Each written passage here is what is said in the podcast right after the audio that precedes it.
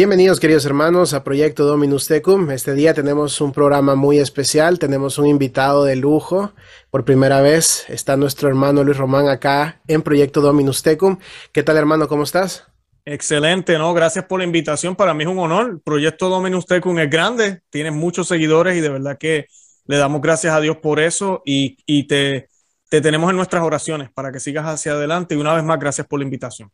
No, gracias a ti, hermano, y le mandamos un gran saludo también a los hermanos que te siguen en tu canal Conoce, Ama y Vive tu Fe, eh, para que también estén al pendiente pues, de los videos que, que, estamos presentándoles. Este que va a ser un video muy especial con nuestro hermano Luis Román, eh, ya lo conocen, y los que no lo conocen dentro del proyecto Dominus Tecum, eh, pues queremos presentárselos para que también vayan a seguir su canal y puedan disfrutar del material que nuestro hermano eh, comparte día a día, ¿no es así? Así, así es, gracias, gracias. Igualmente a mi audiencia les pido que vayan directamente acá a Proyecto Dominus Tecum y se suscriban al canal para que no se pierdan nada de todo el contenido excelente que tú compartes también con tu audiencia. Muchísimas gracias, hermano. Bueno, vamos a entrar entonces ya en esencia a lo que vamos a hablar este día. Ya se dieron cuenta del tema, es un tema eh, delicado, es un tema muy actual, que es la masonería. Y he querido invitar a mi hermano Luis Román para que podamos platicar un poquito del tema y explicarles eh, dentro del conocimiento que nosotros tenemos y de lo que, lo que Luis Román nos va a plantear este día, acerca de qué es la masonería, eh, cómo está estructurada, de qué se trata todo esto. Así que quiero escuchar a mi hermano que nos puede compartir. ¿Qué es esto de la masonería, Luis Román? Pues mira, eh, ay Dios mío, se me olvidó tu nombre. Mario. Mario. Mario, Mario, disculpa, ya no se me olvida, Mario. Eh, la, la, masonería, yo quisiera pues primero eh, irnos más para atrás, porque a veces pensamos la masonería de por sí, pues de los 1700, ¿verdad? 1717 claro. que se funda, como la conocemos hoy. Pero el movimiento anticristiano eh, surge desde, desde, el momento en que Jesucristo es enjuiciado por el Sinedrín, por, lo, por los judíos. Desde ese momento, se podría decir, en cierto sentido, comienza la masonería también. Eh. Porque pues la masonería, aunque la gente lo confunde y piensa, no, pero ellos aceptan a todas las religiones, así acepten a todas las religiones, que ahorita voy a estar citando eh, al Papa León XIII y a otros papas que hablan de esto. Eh, sí. ese, ese pleno hecho de decir aceptamos todas las religiones ya es anticristiano. Así es. Porque no, no coincide con la cristiandad. Entonces, pues la misión de, de, de, este movimiento que hay, que realmente detrás de todo esto es, está Satanás, es erradicar el cristianismo como Jesucristo se lo dejó a los apóstoles y como esos primeros siglos, hasta la época medieval, que fue la época de oro de la iglesia, eh, la cristiandad, luego empieza el declive, llega la, la, reforma o la revolución protestante y ya por ahí para abajo ha sido en picada. Esto no, y seguirá en picada, eso no hay duda. Sí. Eh, está profetizado y es lo que tiene que pasar. Pero, pero la, la, la masonería lo que busca es erradicar lo que queda y lo que busca es también que el mundo deje de ser cristiano, que el mundo sea un mundo enfocado en el hombre. Eh, y esa siempre ha sido es la lucha entre la antropología y, el, y, Cristo y el cristianismo, que el cristianismo es enfocado en Cristo. Y pues eh, podríamos decir que comienza desde, Adán y Eva, pero ya como or, organización empezamos a ver indicios desde que Jesucristo eh, es enjuiciado, desde que Herodes y los romanos paganos empiezan a hacer asociaciones con las sinagogas para perseguir a los, a los judíos, a, los cristianos. En Roma, eso está hasta en la Biblia, no es secreto, que la sinagoga ayudaba a los romanos a buscar a los cristianos. Eh, y pues sabemos que históricamente también.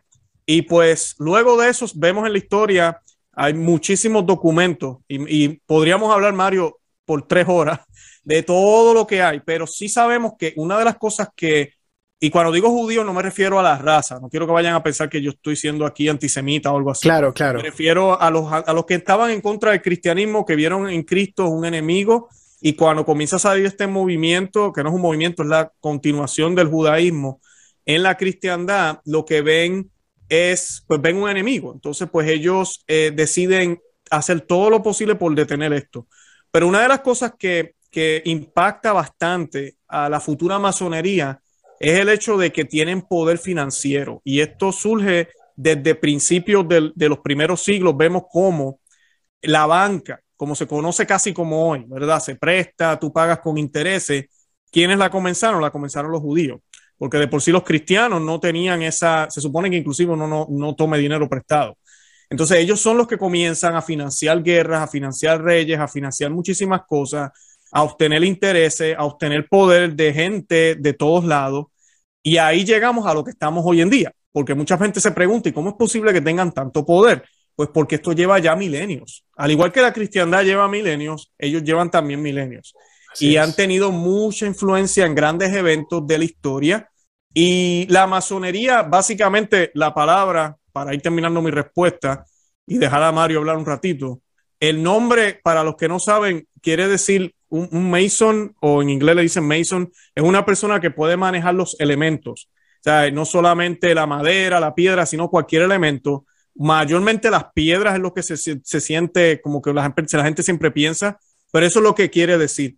Y tiene mucho, cuando uno conoce la nueva era, yo que estuve envuelto en la nueva era, eh, y ve, uno empieza a estudiar la masonería, tú ves muchas similitudes porque pues la nueva era habla mucho de, del poder que tiene el hombre de ser como el alquimista de su vida, el que puede eh, unir y desunir, quitar y poner, alterar, cambiar, modificar para poder hacer su propio destino. Y la masonería creen eso también. Eh, ellos creen que, el ser humano tiene el poder de poder cambiar su vida.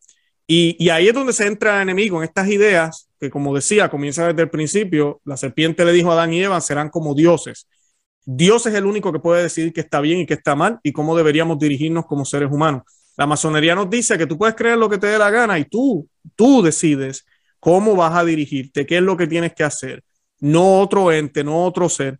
Eh, eh, es lo que ellos siempre han estado ¿verdad? predicando y hablando. Y ellos, una de las cosas que los distinguió al principio, y por eso la iglesia se dio cuenta del problema con ellos, es que ellos se empezaron a declarar como liberades, como liberados, disculpen. También hay, ramas que de aquí que vienen los Illuminati, pero eso es tema de otro día también, o los iluminados, son personas que se declaraban libres de cualquier dogma, de cualquier cosa. Hoy en día se nos diría eh, personas con la mente abierta. A nosotros nos acusan de que no somos abiertos, que no tenemos la mente abierta, no estamos abiertos a ideas.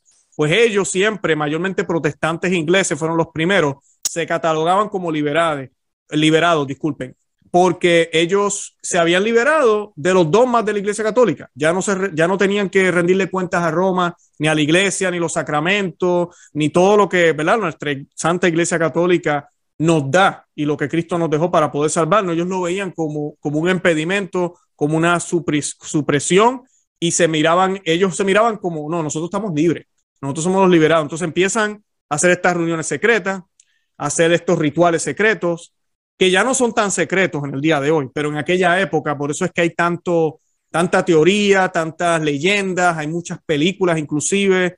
Eh, yo no sé si se acuerdan de la película de National Treasure con Nicolas Cage eh, hace tiempo. Esa película es eso mismo, trata de la masonería, pero lo ponen todo como ellos son los héroes que salvaron el tesoro, yo no sé qué más, eh, que rescataron yo no sé qué, qué, qué conocimiento secreto. Eh, eso, eso es más o menos la masonería en, en, en, poquitas palabras y yo tratando de resumir cientos de años de historia, pero para contestarte la pregunta, es, es eso más o menos es la masonería. Ahorita entramos en más detalles, pero eso es lo Claro, claro, es para, para poder definirlo y para poder hablarlo de un contexto histórico es bastantes, bastante, bastantes años y, y pues eh, eh, tú lo has sintetizado muy bien, creo que ha quedado muy claro. Y qué curioso lo que mencionas, que la masonería se encarga eh, como punto principal de decirte haz lo que quieras y ese es el principio número uno del satanismo lavellano. Así podemos observar que todo está ligado, todo está unido. Y mencionas Nueva Era también, y que si tú lo permites más adelante en otro programa podríamos platicar un poquito del tema de la Nueva Era, que tiene muy confundido también a muchos hermanos con esto del, yoga y cosas así, que tú sabes pues que también es parte de lo mismo. Y bueno, eh, ¿quién puede permanecer, quién puede formar parte de la masonería, hermano? Pues mira, la masonería, te voy a leer para, para que no vean, no digan que es solo Luis Román hablando aquí. Para, claro. ¿Verdad? Vamos a leer, y yo les recomiendo a todos los que están viendo el programa que busquen la encíclica. Tú mirando el numeral 16, déjame ver el nombre aquí bien. Em, es la encíclica. Ay, oye, no encuentro el nombre ahora. Humanum, ah, Humanum Genus. Humanum Genus, y yo, yo les voy a enviar el link para que lo pongamos en la descripción del video y la puedan leer. Esa encíclica es sobre la masonería, así se llama, encíclica sobre la masonería, escrita por el Papa León XIII. Y pues él dice muchísimas cosas, pero para responderte la pregunta, en el numeral 16, él dice, dice lo siguiente, dice el Papa, si a los admitidos como miembros no se les ordena adjurar por ningún medio de las doctrinas católicas, esta omisión, lejos de ser adversa a los designios de los masones, es más útil para sus propósitos. Primero, de esta manera engañan fácilmente a los ingenuos y negligentes y pueden inducir a un número mucho mayor a convertirse en miembros. Una vez más, como todos los que se ofrecen a sí mismos son recibidos cualquiera que sea su forma de religión, con ellos, con ellos enseñan el gran error de esta época, que es el respeto por la religión y, debe, ser, debe considerarse indiferente y que todas las religiones son iguales. Esta forma de razonar está calculada para provocar la ruina de todas las formas de religión y especialmente de la religión católica, que, como es la única que es verdadera, no puede, sin gran injusticia, ser considerada como simplemente igual que las otras religiones. Estas son las palabras del Papa León XIII. Y que respondiendo a la pregunta, pues ¿quién puede ser admitido? Cualquiera. Cualquiera que lo desee puede entrar y ser miembro de una de la masonería, incluyendo los católicos. Perdona que te interrumpa, Luis Román. Significa que Existe a veces también una, una percepción, una manera de verlo, que tal vez solamente puedes entrar a la logia de los masones si tú eres alguien de renombre, alguien de título, alguien profesional, alguien que estás en la, eh, a nivel de la, de la élite. Significa que cualquiera, no, no, no requieres algún estudio previo ni nada para poder, para poder ser parte de este movimiento. Eso es así, ¿no? Y, y bueno, y ha cambiado, porque sí, me, oye, me gusta esa pregunta, muy, muy buena pregunta, porque en el pasado sí eran personas eruditas, gente que estudió, eh, eran un poco distintos, pero ahorita, pues para los que no saben, hay diferentes grados en la masonería y están lo que yo le llamo, que inclusive usted para en una loquia de estas aquí en Kissimmee, cerca de mi casa, yo tengo una, y, y, ellos lo que hacen es bingo los domingos, uno lo que ve es un chorro de veteranos, gente de, de soldados que Mira, puede ser que esos ni, no voy a decir que esto, pero puede ser que ellos no, no es gran cosa, ellos están en el primer nivel uno. Pero el problema es que de ahí es que empieza el movimiento y de ahí es que vienen a salir más adeptos. Es como cuando uno comienza en la iglesia, la iglesia, por ejemplo, en el pasado se notaba más, pero todavía nosotros los católicos tenemos lo que se llama los catecúmenos. Entonces uno empieza como un, como un novato, ¿verdad? Como una persona, ok, quiero ser católico, empiezo a tomar las clases, es exactamente lo mismo parece inofensivo cuando uno ve esas loquias, porque lo que hacen es que van y le llevan comida a los niños pobres, eh, auspician hospitales, hacen actividades que yo sé que me vas a preguntarle esto ahorita, pero yo que soy caballero de Colón, pues es algo parecido a lo que hacemos los caballeros de Colón, pero ellos son masones, ellos no son católicos. Entonces a veces la gente no puede distinguir. Entonces dice, pero ¿qué tiene de malo lo que ellos hacen? Mira, ellos están en esta marcha, están ayudando aquí, están ayudando allá. La filantropía, eh, sí. Exacto, sí. Entonces con eso engañan. De ahí, yo, obviamente, como sucede en la iglesia, también puede suceder, pero ellos empiezan a buscar talentos y hay personas que empiezan a tener esta ambición de, pues, de subir. Yo llegué a trabajar, yo tuve la experiencia de trabajar en una empresa donde eh, yo era supervisor y uno de los supervisores era masón y él usaba el anillo y todo. O sea, que esto es, yo recuerdo que a veces entre nosotros hacíamos chistes o bromas, ¿verdad? Pero, pero yo sabía que esto es serio, pero entre ellos que no creen en nada de eso, a veces estábamos hablando de alguna conversación y si él llegaba, salía el tema de que son sociedades secretas, sociedades secretas, y ese se echaba a reír, porque él sabía que nosotros lo cogíamos a broma. Pero yo que soy católico, él que es masón, eh, sabíamos que lo que él hacía era serio. Lo, que, lo que él hacía y lo que, lo que yo hago como católico es serio. Claro, estas personas que hacían los chistes o las bromas, ellos realmente no toman en serio ni el catolicismo ni la masonería. Esa es la parte que yo digo que a veces le beneficia a ellos, a nosotros no nos beneficia para nada, pero a ellos sí le beneficia. Y pues eh, es peligroso, es peligroso, pero pero sí, ahorita mismo, si usted va a, ahorita mismo yo tengo aquí la página de, que ahorita vamos a leer algunas cositas, pero tengo la página de la Loquia de España abierta y estaba, estoy en, también aquí tengo abierta la página de la Loquia de, de Chile, la gran, ellos le llaman, la página se llama, sí, la Gran Loquia de Chile, así se llama.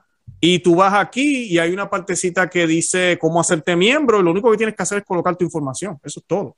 Y yo me imagino que ellos te contactarán y claro, después de ahí, esta es la parte que masones que se han salido y, personas que, saben, eh, describen, hay unos rituales, hay unos juramentos, eh, hay unas cosas que, por ejemplo, cuando se empiezan a hacer estas primeras etapas, una de las cosas que la gente no sabe es que ellos no te dejan utilizar ningún tipo de eh, sacramental. Tú no puedes tener un rosario puesto, tú no puedes tener, eh, cuando haces esos juramentos, el anillo de matrimonio es considerado un sacramental, para los que no lo saben.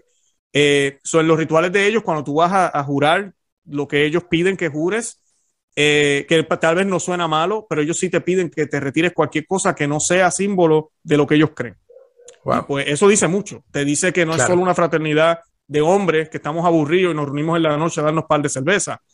Es mucho más que eso. Es, una religión. Así lo considera la Iglesia Católica y por eso es una amenaza y es eh, no es compatible con el catolicismo. Un católico no puede ser masón. Excelente. Y eso, eso precisamente quería eh, preguntarte, que si un católico puede pertenecer a la masonería y pues los has descrito perfectamente. Pero hay un componente más que es el que quiero preguntarte y por esta razón también eh, es porque es tan peligroso que un católico se, se envuelva de esto, de este, de este mundo de la masonería, o sea, que ingrese a las logias. Y es, ¿existe algún componente esotérico dentro de las logias masónicas? Sí, oh, sí, no, no, definitivamente. Eh, lo que pasa con la masonería, la, masonería toma mucho de la cabala judía, eh, que es el esoterismo judío y, ocultista.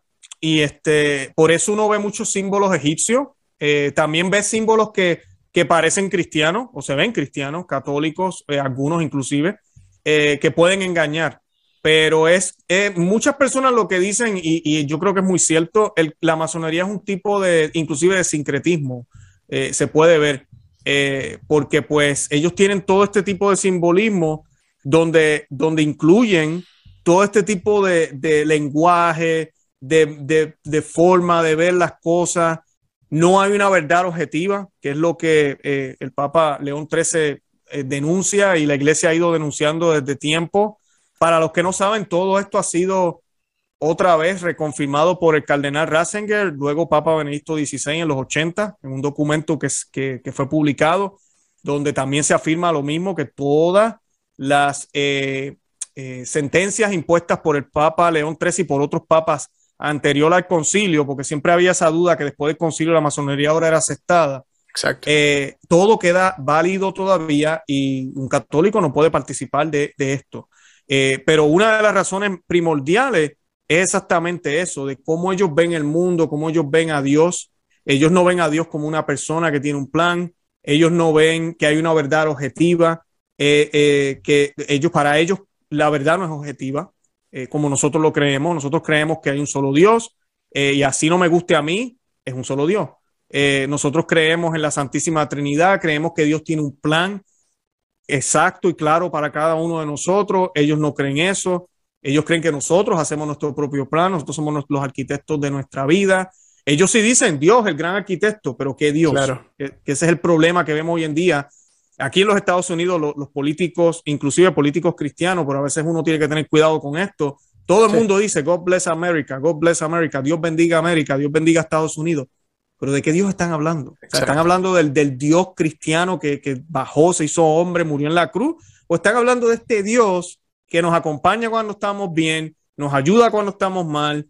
Eh, y ahí está. Y es esta fuerza casi como, como la guerra de las galaxias, que, la, mano, la, usamos como queremos y nos ayuda a hacerlos más poderosos y ya. ¿Me entiendes? Y se acabó. Claro. Porque ese es el tipo de Dios que, eso es lo que ven en este tipo de, de secta. Es un Dios que no es Dios, que realmente, si miramos, es Satanás. O sea, si no es Dios, es Satanás. Así de sencillo. Eso quería, eso quería llegar y eso quería preguntarte, ¿quién es realmente el Dios de los masones? Y pues lo has contestado. Sí, no, definitivamente Satanás y, es un Dios, eh, ellos están muy basados en lo que es el hombre, lo que es natural, la fraternidad del hombre, buscar maneras de cómo unirnos más, de cómo eh, eh, y, unirnos, no me tomen a mal, porque no estamos hablando de que los cristianos no queremos estar unidos o que queremos tener paz. Claro. Pero si me voy a copiar ahorita de mi, de mi párroco, mi iglesia, cuando él habla de la paz, siempre dice la paz no significa la ausencia de conflictos. O sea, la paz lo que significa es que Cristo esté presente, pero conflictos van a haber siempre porque va a haber gente que no va a aceptar esa paz, esa verdad que solo viene de Él. Y es una paz, la paz de Dios, nos dice la, las Sagradas Escrituras, San Pablo, que sobrepasa todo conocimiento, cualquier entendimiento. Los masones enseñan todo lo contrario. Ellos predican el conocimiento como si fuera un Dios. Claro, nosotros no tenemos nada en contra de la ciencia, por eso ellos usan el símbolo del compás y todo ese tipo de cosas, porque todo es ciencia, que es lo que se nos predica hoy en día, inclusive en la política, en todos los medios. No, no, no, la ciencia. Pruébamelo con la ciencia, como si no existiera lo sobrenatural, como si no existiera lo que no se ve también. Aunque no se vea, es real, está ahí. Entonces, pues es, es lo que ellos siempre llevan ya por siglos predicando y hablando, que lo que se ve es lo que debemos creer, lo que se puede probar es lo que debemos seguir, lo que funciona con resultados empíricos que podemos probar, eso es lo que es. Todo lo demás es, falso o todo lo demás fue parte de un plan, que esta es la, la parte que, que más molesta también, cómo la masonería se ha infiltrado en la educación, se ha infiltrado en las enciclopedias, se ha infiltrado en tantas sí. cosas que logran poner a la iglesia como la gran persecu la, la, que perseguía al conocimiento, a la ciencia y nos tenía estancados por siglos. Y ahora por fin, después de la Revolución Francesa y todo lo que ha pasado, ahora por fin somos libres. Y ahora por fin podemos entonces pensar y por eso tenemos la tecnología que tenemos y todas las cosas, porque por fin hemos entendido nuestro propósito aquí en la tierra, lo que realmente Dios quería. Y, y eso suena bonito, podemos ver lo, lo, lo, en, cierto sentido los beneficios de la tecnología, como hoy aquí grabando este programa, pero eso claro. no significa que somos dioses, porque tú y yo nos podemos comunicar a distancia ahora y nos podemos ver cara a cara, que algo que era imposible e inimaginable hace siglos eh, no significa que somos dioses para nada. Todavía seguimos siendo creación y el creador es uno. Y tenemos que aceptar eso, esa es la verdad. Exacto, hermano, y has mencionado dos puntos vitales. Me quedo primero con este último que mencionaste, que fue cuando nosotros queremos eh, jugar a ser dioses, creer que somos dioses y la masonería te lo hace creer, pues ahora creemos ya que podemos mutar al ser humano con el transhumanismo y pues ya todos entienden de lo que estoy hablando, no necesito entrarle tanto al tema. Es, es, es, es muy muy actual esa, esa, situación del transhumanismo, en la que estamos alterando la genética del ser humano precisamente como si fuésemos dioses y avalado por la masonería. Y el otro punto también eh, que mencionabas, eh, tanto la mezcla de simbolismos, eh, cómo tratan ellos de, de, ir escondiendo a través de, eh, miren, ustedes pueden entrar, son, son católicos, ustedes son, qué sé yo, ortodoxos, protestantes, musulmanes, no importa. Y ojo, lo que tú mencionabas, y a esto quería llegar, eh, cuando hablamos de que queremos paz con las otras religiones y aún dentro del cristianismo, que se recuperara de nuevo la iglesia y fueran uno, eh, ¿por qué razón nosotros somos bien eh, detallistas en esta parte? Porque no podemos simple y sencillamente aceptar a un hermano que es ortodoxo a la iglesia porque si él no comulga con nuestra doctrina, que es la verdad, en que es Jesucristo, entonces él va a estar siempre en contra de nuestra verdad. Entonces, ¿cómo va a formar parte de nuestra iglesia? ¿Cómo va a regresar a ser parte del mismo cuerpo eh, de la iglesia si él piensa diferente? Por eso, por eso es que los ortodoxos se dividieron. Entonces, cuando nosotros pensamos en el famoso, la mal, empleada mal, eh, perdón, la palabra mal empleada, ecumenismo, eh, por eso es que a veces a uno lo ven como, no, es que él es muy tradicionalista, él es muy aquí, él es muy allá, pero realmente es por eso. Estamos buscando la defensa de la doctrina del Señor y que si un protestante quiere, por ejemplo, comulgar acá en la iglesia, tiene que pasar el proceso de bautizarse, el proceso de la catequesis, el proceso de recibir la comunión, lo mismo un ortodoxo. Entonces, cuando ellos mezclan esto, de que todas las religiones pueden formar parte de algo, eh, una sola religión, un solo núcleo, una sola todo, pues es, es, parte de lo mismo, los masones están involucrados. Y quería preguntarte, esta, esta creo que la vamos a hacer en, en dos partes, esta pregunta.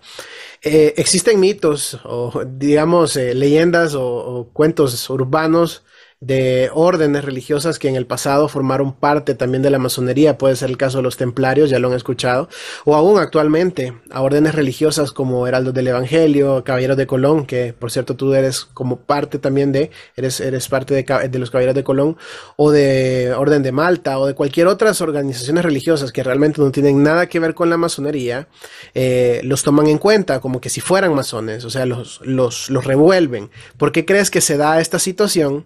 Y esto me lleva a preguntarte también eh, si consideras, pues, es lógica la pregunta, pero eh, ¿existe la masonería infiltrada dentro de la iglesia?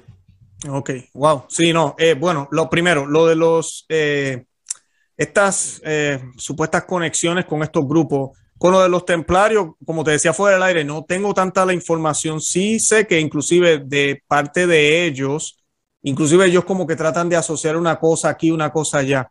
Pero no, nada, como dije al principio del programa, la masonería viene desde mucho antes, es, claro. es esta batalla contra la cristiandad.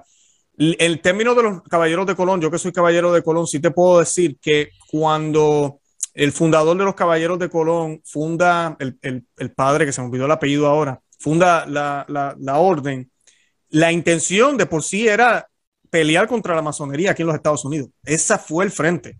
Eh, y él lo dice a sí mismo cuando él funda la organización y era, él la hace similar o parecida en el sentido de que era solo para hombres y tenía también unos, unos, ¿cómo se dice? Unos ritos de iniciación que son muy católicos, que inclusive ahora son públicos, hace un tiempo ya son públicos, no son privados, que cualquiera puede ir a la internet, buscar el rito de iniciación eh, eh, Caballeros de Colón y van a ver, para mí son hermosos, son muy buenos, son excelentes. Pero la razón por la cual eh, el padre McGiven, así que se llama, creo que él funda la, la, la, organización, era mayormente, y es lo que ellos hacen ahorita mismo, ellos ofrecen un seguro de vida, ofrecen ayuda financiera, y ellos lo hacen sin tener que ir a estas compañías que están asociadas ahorita mismo con la agenda mundial, con todo lo que tiene que ver con el aborto, con todo ese tipo de cosas, que a veces uno invierte en algo por proteger a la familia y no sabe que el dinero que uno está poniendo ahí está siendo usado para otras cosas que van en contra del catolicismo. Entonces los caballeros de Colón te dan esa garantía de que, mira, tu dinero no está siendo utilizado para nada de eso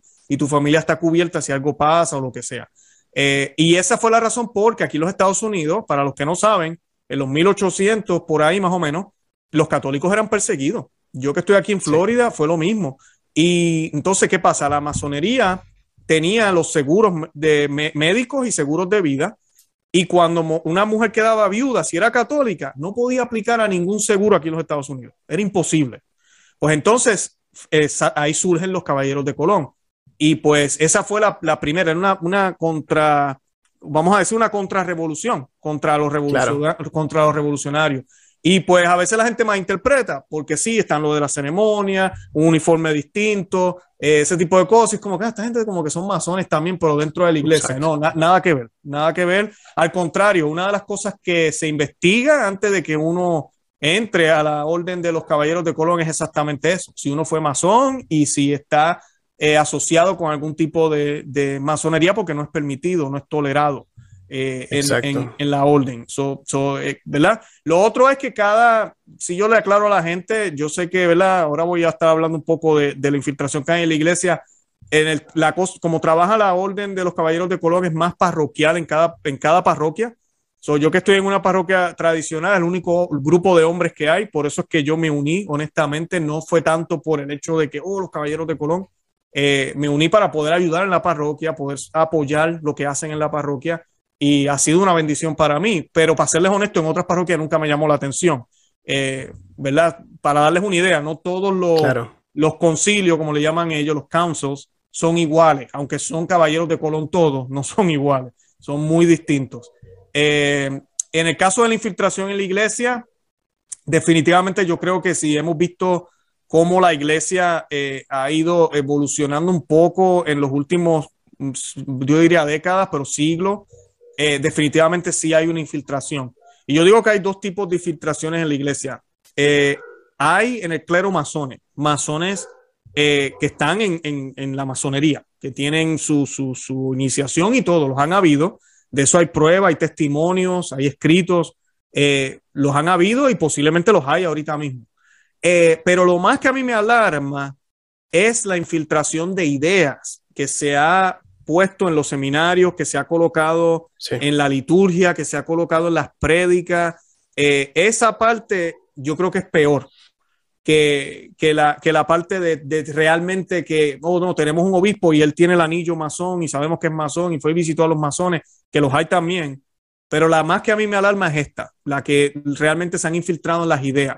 Y uno escucha cómo se habla de unidad, cómo se habla de fraternidad de la iglesia y no se menciona el que nos convirtamos todos o nos, o nos volvamos todos a Cristo, sino que se habla de cómo nosotros los católicos nos vamos a unir con el pagano de cierta forma, cómo el católico se va a unir con el musulmán. Y yo no estoy diciendo que no los toleremos y que tengamos una, una armonía en términos de no matarnos los unos a los otros, definitivo.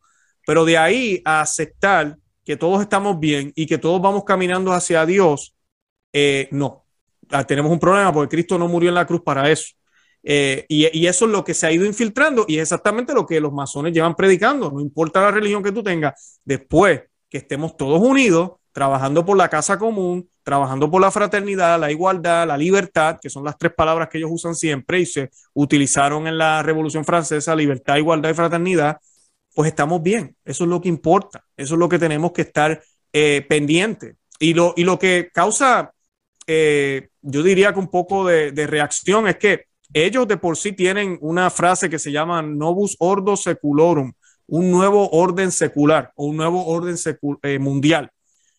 Y es la filosofía de ellos que aparece inclusive en la Revolución Francesa y es una filosofía comunista. ¿Y por qué una nuevo orden mundial? Porque quien regía o rige todavía, porque siempre lo va a hacer, el mundo, pero en cierto momento con mucha claridad, era Cristo, era la cristiandad. Todas las leyes en el mundo entero, los estados, todo se dejaba llevar por los diez mandamientos, por unas cosas que que aunque habían sus batallas y sus diferencias entre países, pero en ciertos aspectos todo el mundo sabía que un matrimonio era entre hombre y mujer, que no matará, que un aborto jamás ni nunca, el divorcio jamás ni nunca. Había unas cosas en común y claro, estos enemigos de Cristo sabían y decían, tenemos que tener, necesitamos un nuevo orden mundial, necesitamos un nuevo soldo seculorum. Y eso es lo que ellos han venido trabajando poco a poco. Pero el obstáculo principal es la Iglesia Católica. Entonces, ¿cómo tú logras poder implantar este nuevo orden sin que la iglesia sea un problema, pues infiltrándola. Tú no la puedes destruir. Ellos saben y se conocen las escrituras y ellos saben que Jesús prometió que las puertas del infierno no prevalecerán contra ella. Pero los miembros de la iglesia pueden ser confundidos y distraídos. Y si tú pones un montón de confundidos y distraídos y también pones algunos infiltrados en puestos importantes de la iglesia, tú logras, logras cambiar la manera que el católico piensa y lo han logrado. Porque cuando uno lee los documentos del pasado, ves cómo el católico era militante en el pasado y cómo ahora el católico, cuando tú le dices que vamos a ir a hacer una marcha pro vida y te mira y te dice, ¿por qué tú mezclas la política con la religión? Tú te estás dando cuenta, ahí mismo, ahí está la masonería, exactamente, porque por encima es la fraternidad. Mi religión es lo que yo hago en mi casa, en la iglesia, los domingos, eh, y yo no le impongo eso a nadie. Eh, y no estamos hablando de que antes se imponía, pero sí era pública, era algo que se promovía, era algo que se sugería, era algo que se argumentaba con respeto, pero se hacía. Y pues eso es la masonería que se ha ido infiltrando. Eh, además de eso, ver ahorita mismo que les pido oración por el actual Papa, pero ver cómo las loquias masónicas como la de España, la de Chile, la del Medio Oriente están alabando lo que la Iglesia Católica está haciendo ahora cuando firmó un pacto de fraternidad humana con los musulmanes, con el Abu Dhabi, cuando han ha firmado un documento donde dice que todas las religiones es el querer de Dios, cuando eso no es, eso es, yo me atrevería a decir herejía, eh, no es cierto, y son las palabras del Papa y del Abu Dhabi firmando ese documento en el nombre de la fraternidad, de la paz y la armonía, eh, y pues es, es, ellos están contentos, y esto está en Twitter, está en todos lados, yo lo he hablado en mi programa, cómo salen estas loquias jamás ni nunca de pensarse que los masones fueran a decir, uh, la Iglesia Católica por fin. Inclusive una de ellas menciona el documento que yo mencioné ahorita, la encíclica que mencioné del Papa León XIII, y ellos dicen que lejos está la Iglesia ahora de lo que Papa León XIII dijo. Así dice la, la loquia masónica, Mario. Imagínate. ellos mismos se dan cuenta y dicen, wow, la Iglesia realmente se, se, ha ido por otro lado. Entonces lo que tú y yo tenemos que discernir es, ¿eso es de Dios o no es de Dios? El, que estemos contradiciendo la tradición de la iglesia, el magisterio, eh, será ¿verdad? La doctrina está evolucionando con el Espíritu Santo o será que hay una infiltración? ¿Verdad? Así es. Esa, es la pregunta que nos debemos hacer. Y si alguien, si alguien, por ejemplo, dice, eh, pero es que Luis Román está atacando al Papa Francisco, es mentira, yo no he visto esto. O sea, realmente este programa no se trata de atacar a nadie y el ejemplo es claro. Lo que, lo que Luis Román está mencionando, se los podemos mostrar en este momento acá.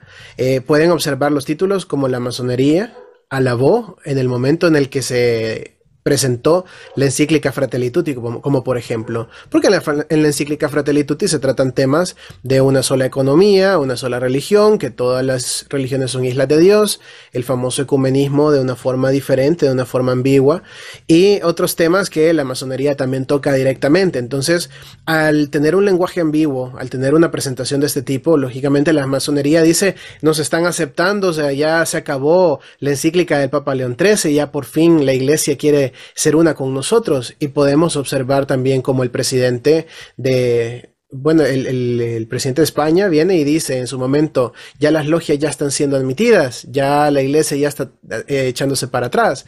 Entonces, por eso es que se menciona, no porque queramos hacer daño a la imagen, eh, en este caso del Papa Francisco que has mencionado. Eh, nosotros por eso desde un inicio, eh, Luis Román menciona, oremos por él, porque lo que él haga repercute a todos y repercute a toda la iglesia. Entonces es bien delicado lo que mencionas, porque se observa cómo la línea masónica va entrando despacito, despacito en las ideas de la iglesia. Y también podemos observarlo en, en el actual llamado sinodal. los pilares del sínodo eh, son pilares que llaman primero a aceptar ideología de género.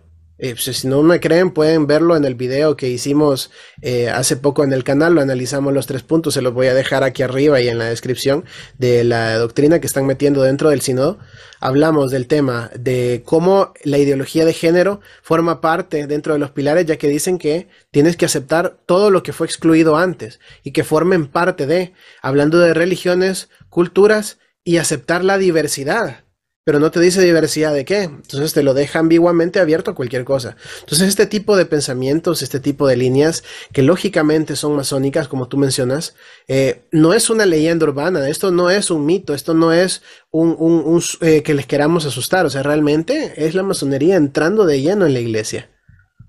Así mismo, bueno, y ¿sabes quién? Eh, quería hablar un poquitito de San Maximiliano Colbe, porque él se dio cuenta de este problema en 1917, que, es coincidencia, el mismo año que la Virgen de Fátima comienza a aparecerse o tiene sus apariciones en, Fátima.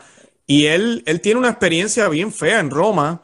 Eh, él, va, él está en Roma, en la Plaza San Pedro, y escucha gritos y, cánticos y, y básicamente eh, voces gritando eh, Satán tendrá que reinar en el Vaticano, dicen ellos. El Papa formará parte de su guardia suiza, suiza. Y esto era una manifestación de los amazones en Roma celebrando los 200 años de ellos haberse sido fundados. Y él ve esto y él se hace la pregunta, San Maximiliano Colby dice, ¿será posible que nuestros enemigos desplieguen tantas actividades para dominarnos, mientras que nosotros nos quedamos ociosos, abocados a lo sumo, maybe nos quedamos solamente rezando sin pasar a la acción? ¿Acaso no tenemos armas más poderosas, siendo que, podemos contar con el cielo y la Inmaculada? Y él, y él comienza a, hacer esta cruzada para que todos nos consagremos a la Virgen María, que es una invitación que les hago aquí en el programa a todos, que nos consagremos a la Virgen María, utilizando el método de Luis María de Montfort. Eh, pero también él, él, forma el ejército de la Inmaculada y el, el, objetivo principal, el primero, es convertir a los masones. Así mismo lo dice él, a puño y letra lo escribió que los masones se conviertan. Entonces, esto no es lo que era mía o de Mario o de otra gente, como que le dio con los masones a ustedes. San Maximiliano Colbe, desde el siglo pasado, se había dado cuenta que habían unos enemigos que iban a buscar la forma de confundir al mundo y lo han logrado, lo han logrado en ciertos aspectos. Ellos ahorita mismo, miren, si usted mira el mundo entero, usted se da cuenta quiénes dominan la banca ahorita mismo. ¿Quiénes dominan los gobiernos con todos estos entes mundiales? Que sería tema para otro día, Mario, pero la Segunda Guerra Mundial, todo lo que vemos eh, ha sido, fue planeado por mucha gente para poder tener los organismos mundiales que tenemos ahora, que no existían antes. Las universidades, las universidades fueron fundadas, las primeras universidades en el mundo, católicas. Ahora hay más universidades seculares y ateas que católicas, y las católicas ya están infiltradas.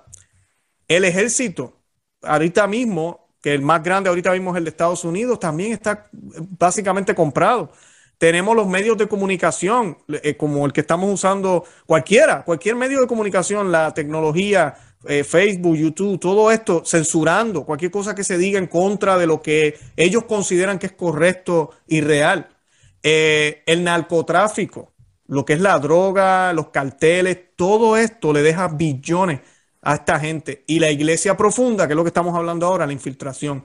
Esta gente lleva milenios en esto. Es una batalla, como dije ya, empezó desde Adán y Eva, pero es una batalla que desde que Cristo fue crucificado, ellos no han parado de tratar de detener lo que Jesucristo comenzó y ha seguido y no van a poder detenerlo. Pero sí, al igual que Satanás, ¿cuántos adeptos, cuántas almas nos vamos a llevar?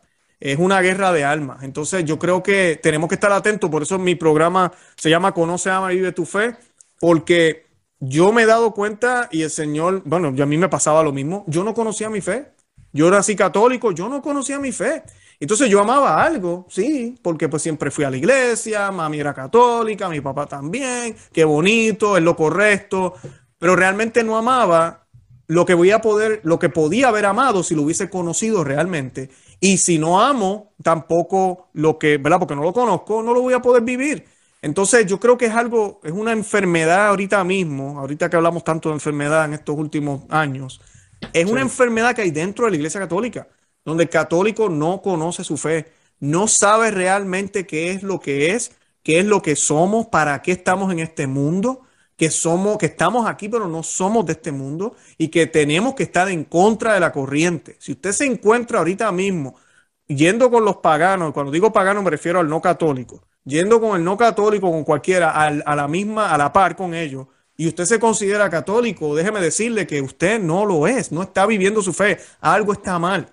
Si usted no tiene enemigos, y cuando digo enemigos no es que lo, vayan a matar, pero personas que contradicen lo que usted cree, eso dice mucho entonces de qué tipo de creencias usted tiene y qué tipo de opiniones usted tiene. Tal vez usted no tiene ni siquiera una opinión. Usted se deja llevar con, todo el mundo y se lleva bien con todo el mundo.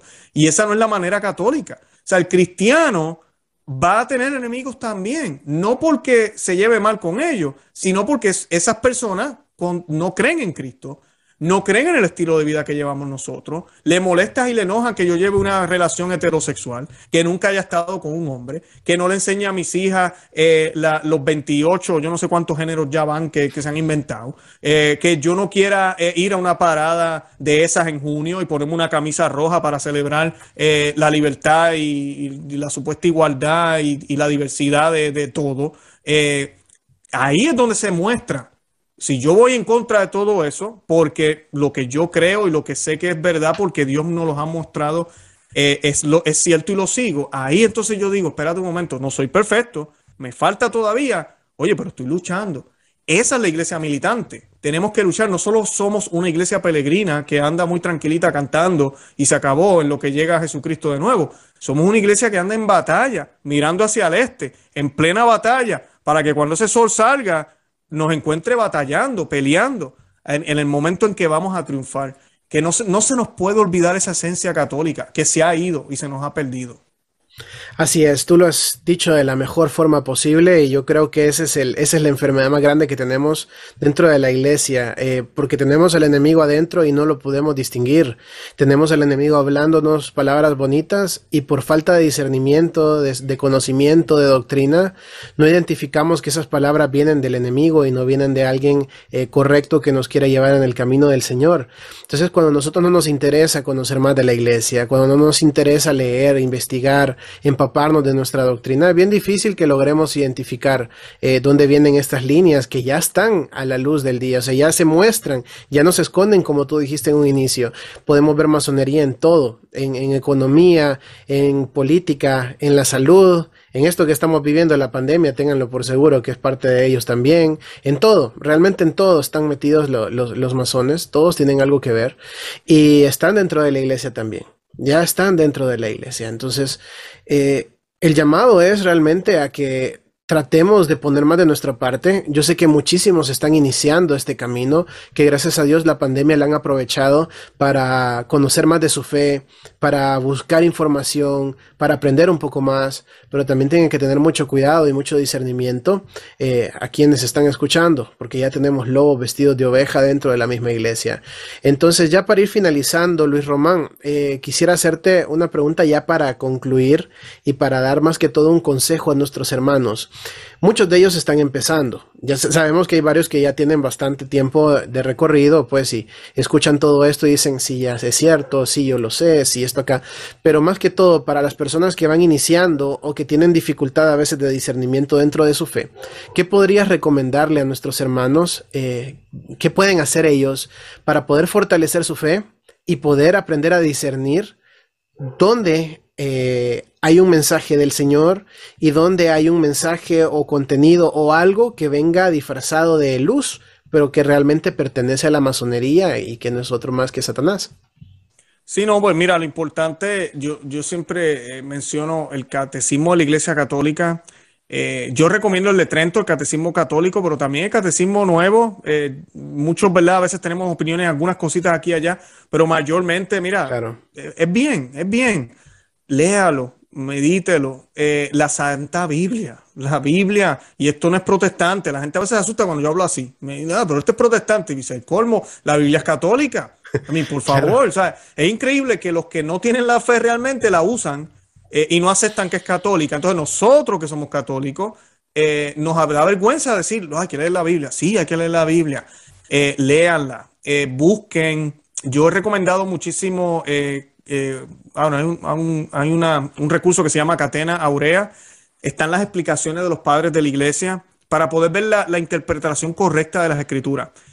Dios le dio autoridad a la iglesia para interpretar las escrituras. No somos nosotros aquí que nos ponemos a leer y el Espíritu Santo de cierta manera me dijo, y sí, eso a veces pasa, pero hay que tener, ¿verdad? Siempre hay que discernir porque, ¿verdad? Cualquiera puede interpretarla diferente. Ese es el problema que tienen los protestantes. Nosotros tenemos un magisterio, tenemos una tradición.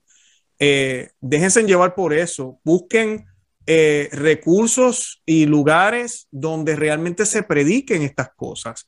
Eh, yo siempre me paso promoviendo parroquias tradicionales, yo sé que a alguna gente se le hace difícil, pero busquen, a veces toca viajar, buscar un lugar donde haya gente, donde la comunidad sean familias que se hayan dado cuenta también, que piensen como tú, porque lamentablemente hay parroquias que uno va y la gente nada ellos piensan que todo está bien, todo está muy bonito y, estamos bien y la iglesia está mejor que nunca. Y uno se queda, pero ¿en qué mundo vive esta gente? Eh, tenemos que buscar lugares donde estén despiertos y lo más importante es la oración. O sea, eh, tenemos que estar orando. Eh, muchas personas a veces me comentan, como tú, ¿verdad? Con las noticias que hablamos en el programa, con todo lo que leemos, Luis, ¿cómo tú duermes? ¿Cómo es posible? Bueno, porque quien vive en nosotros, en mí, es Cristo y yo tengo la esperanza puesta en Él y yo sé que la victoria es de Él. Y si estamos con Él, entonces también tenemos victoria y no tenemos que ponernos tristes para nada. Y lo más bonito es que estamos en la barca, en la iglesia católica. Para de aquí no nos vamos. Aquí nos tenemos que quedar. Esta es la barca, este es el bote. Eh, independientemente del sacerdote, del obispo, del papa, del cardenal, de quien nos haya tocado, los que están bien, bendito sea Dios, oremos por ellos, sigámoslo. Los que están medio confundidos, no, estamos aquí para juzgar, vamos a orar por ellos, eh, pero tenemos que discernir, porque a quien seguimos primero es a Cristo. La obediencia ciega solo para Dios, solo para Cristo. Y luego, si los pastores hacen eco de lo que el Señor nos enseñó, entonces sin ningún miedo los seguimos a ellos también. Bien, bien, bien importante. Y yo creo que confiar en el Señor, no perder las esperanzas no les voy a mentir, yo no voy a decirles mañana las cosas van a mejorar. Honestamente, Mario, si tú me preguntas, yo creo que las cosas se van a poner peor. Eh, van a haber más restricciones en todo lo que se trata, inclusive hasta en la iglesia. Y pues nada, es la cruz que nos tocó cargar. Tenemos que cargarla con amor. Y amor no es que estar mirando para arriba como que todo es color de rosa. Amor es cargarla de verdad, con ganas, no renegando, eh, maldiciendo, eh, molesto, pero la estoy cargando. No, no cargarla con ganas, ok, la voy a cargar. Duele, molesta, eh, da trabajo, qué bueno. Eso nos recuerda a los débiles y pequeños que somos para que así entonces nos, nos, nos, busquemos de Cristo. Así es. Y bueno, eh, tú lo has dicho, eh, este tiempo creo que no va a mejorar, no es por ser pesimistas, pero recordemos, hermanos, que el Señor no da pruebas eh, que no podamos superar y le da pruebas fuertes a sus mejores soldados. Así que todos los que vamos a vivir este tiempo, lo estamos viviendo precisamente porque nos, nos ha preparado como soldados y nos quiere preparados como soldados de Cristo para poder dar esa batalla al lado de San Miguel Arcángel. Entonces, eh, prepárense realmente, eh, infórmense, pongan de su parte, lean, eh, investiguen más allá. La doctrina es rica riquísima, riquísima en conocimiento y, la, y siempre y cuando nosotros pongamos de nuestra parte de buscarla y de, y de, y de hacer ese, ese esfuerzo, dar ese, ese extra. Yo sé que muchos trabajan, muchos estudian, muchos tienen responsabilidades, a veces están cansados, pero recuerden de que el Señor dio la vida por ustedes en la cruz y eso les pide un tiempito más para que ustedes puedan esforzarse y aprender más de su doctrina. Más en este tiempo que vemos de todo tipo de cosas, eh, mensajes, eh, eh, profecías, videntes y, de todo tipo de, de, situaciones que nos pueden llegar a confundir que son, eh, tal cual como se menciona en Mateo 24, vendrán falsos cristos, falsos profetas, que engañarán hasta los escogidos. Entonces, en este tiempo de confusión, de tribulación que estamos viviendo, es bien importante seguir estas recomendaciones. Bueno, hermano, yo sé que tendríamos eh, unas 3, 4, 5 horas para seguir hablando de este tema, porque da para mucho, pero para no cansar a nuestros hermanos y para poder tener la oportunidad, si tú así lo deseas y nos los aceptas de tenerte una vez más por acá, pues podemos tener otro programa más adelante eh, sobre cualquier otro tema o si han surgido dudas sobre el tema de la masonería, eh, tal vez podríamos retomar en algún momento preguntas o, o consultas de las personas que nos están observando en este momento. No sé qué te parece. No, claro que sí, claro que sí, cuenta conmigo. Mi canal es tu canal. Excelente, hermano, muchísimas gracias. Bueno, entonces nos vamos a, despedir. Eh, sin antes, pues, pedirte si eh, nos ayudas a cerrar este programa. Eh, tú tienes el, hábito en tu programa de orar en, latín. no sé si nos puedas ayudar a cerrar este programa con una oración. un Padre Nuestro, Ave María y Gloria en latín. Claro que sí, seguro que sí. Bueno, en nomine Patris, Filii, Espíritu Santi. Amén. Pater noster, qui es in celis, sanctificetur nomen tuum, avenia regnum tuum, fiat voluntas tua, sicut in cielo et in terra. Pane, Pane nostrum, nostrum quotidianum da nobis odie, et dimite nobis debita nostra, sicut et nos dimitimus debitoribus nostris, et ne nos inducas in tentationem, sed libera nos a malo. Amen. Amen. Ave Maria, gratia plena Dominus tecum, benedicta tui mulieribus et benedictus fructus ventris tui, Iesus. Sancta Maria, Mater Dei, ora pro nobis peccatoribus, nunc et in hora mortis nostre. Amen. Gloria Patri et Filio Spiritus Santo. Sicut erat in principio, nunc et semper et in secula seculorum. Amén. Amén. Mi Señor, te doy gracias por esta oportunidad que me diste de conocer a Mario, estar aquí en su canal. Te damos gracias por los miles que están viendo este programa y te pedimos por cada uno de ellos, sus familias, sus, sus propiedades, su salud física, pero pues más que eso, su salud mental y espiritual por sus almas y por todas las almas que están falleciendo ahora, que están pasando de esta, de esta tierra a la otra vida. Te encomendamos también que tengas misericordia de ellos. Y esta oración la cerramos en el nombre del Padre, del Hijo y del Espíritu Santo. Amén. Amén. Bendito sea Dios. Gracias, Mario, de verdad. Un gusto, un gusto a ti, hermano, por compartir con nosotros y pues te tomo la palabra y vamos a tener más programas primero Dios más adelante. Bueno, hermanos, ha sido un gusto compartir con ustedes, tanto con la audiencia de mi hermano Luis Román como la habitual de Proyecto Dominus Tecum. Que viva Cristo Rey, que viva la Santísima Madre María y que la paz del Señor sea siempre con cada uno de ustedes. Hasta pronto. Hasta pronto. Viva Cristo Rey. Amén.